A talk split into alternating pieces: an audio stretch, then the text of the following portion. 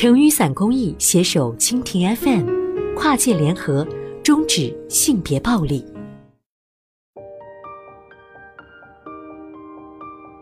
最近一段时间啊，很多遭受性别暴力的女性通过互联网求助，其中不少案例得到了全社会的广泛关注。在事件发酵的过程中，如何保护受暴女性的个人隐私？如何能让求助者和提供援助的机构建立互信，成为舆论关注的焦点？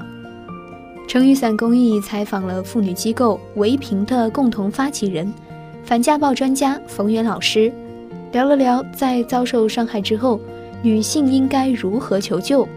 我们今天就同大家一起来看看反家暴专家怎么说。首先，第一个问题啊，程雨伞问道：如何认定遭受伤害？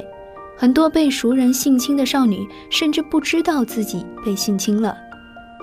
针对这一问题，冯云老师谈到，一般常说的性别暴力等概念，是对现实中的各种性和性别侵犯的统称。由于很多人已经在脑海中就认为传承下来的性别不平等理所当然。加上一直以来对于性这个话题的禁忌与污名化，很多性别暴力从前未被命名，或者当作道德风化事件，甚至把错怪在受害人的身上。所以啊，不能苛求受害人能在第一时间判断受到的是什么性质的伤害。但是，只要在受到伤害的当时，在察觉到伤害的当时，就可以讲出所遭遇的违背你的个人意愿的那些行为，就可以与信任的人一起商量对策。如果当时处于紧急的状态下，就报警求助。无论是否知道侵害行为叫什么名目，重要的是及时制止，减少伤害。陈雨伞谈到的第二个问题是，受害人应该如何面对自己经历的伤害。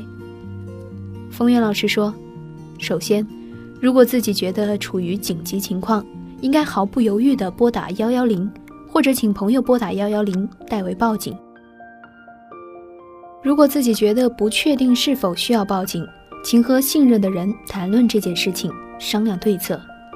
同时，受害人要告诉自己，发生这样的事不是自己的错，是对方的错。如果对方要受到惩罚。”不管是法律的处罚还是行政的处罚，都不必内疚，那都不是你的错。他需要为自己的错误付出代价。我们可能也都注意到了，现在很多类似的事件都会引来媒体的关注。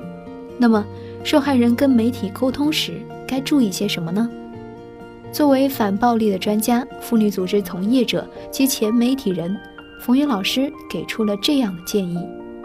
首先是受害人在接触媒体之前，先想好自己的哪些个人信息不想透露出来，不论是名字、身份、背景，还是居住地、职业，任何不想公开的个人信息，都可以非常清楚明白地告诉媒体，可以口头约定，在有条件的情况下，双方也可以签订保密协议或者同意书。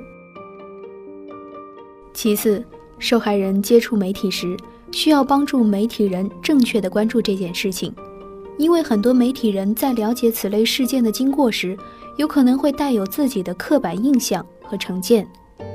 受害人与他们接触时，不需要把重点放在事件发生的过程和细节上，而是更多的阐述自己的想法、感受，呼吁，帮助更多的人避免类似的情况发生。而对于媒体而言，则要以非常谨慎的态度对待受害人。媒体人在报道事件的过程中，一定避免责备受害者，避免使用让人产生受害者有问题才导致事情发生的叙述。不管受害者本身有什么缺点，有什么做得不好的地方，都不能成为他受到侵害的理由。同时，在和受害者交流的过程中，尽量避免反复询问受害者经过。反复询问有可能会导致受害者受到二次伤害，因为报道的重点并不是具体的经过，而是把这个问题看成性别不平等的极端反应。报道中应该避免渲染细节。最后，冯源还谈到了受害人向组织机构求助时，双方如何沟通的问题。他表示，首先双方应当达成一致，注意保护个人信息，防止泄露造成的再次伤害。同时，在采取行动救助之前，双方都需要达成共识，有沟通，确保受助者是在头脑清醒、非常清楚明白的情况下表达自己的意愿。不管是受害人本人，还是帮助他的组织机构，都应该注意这一点。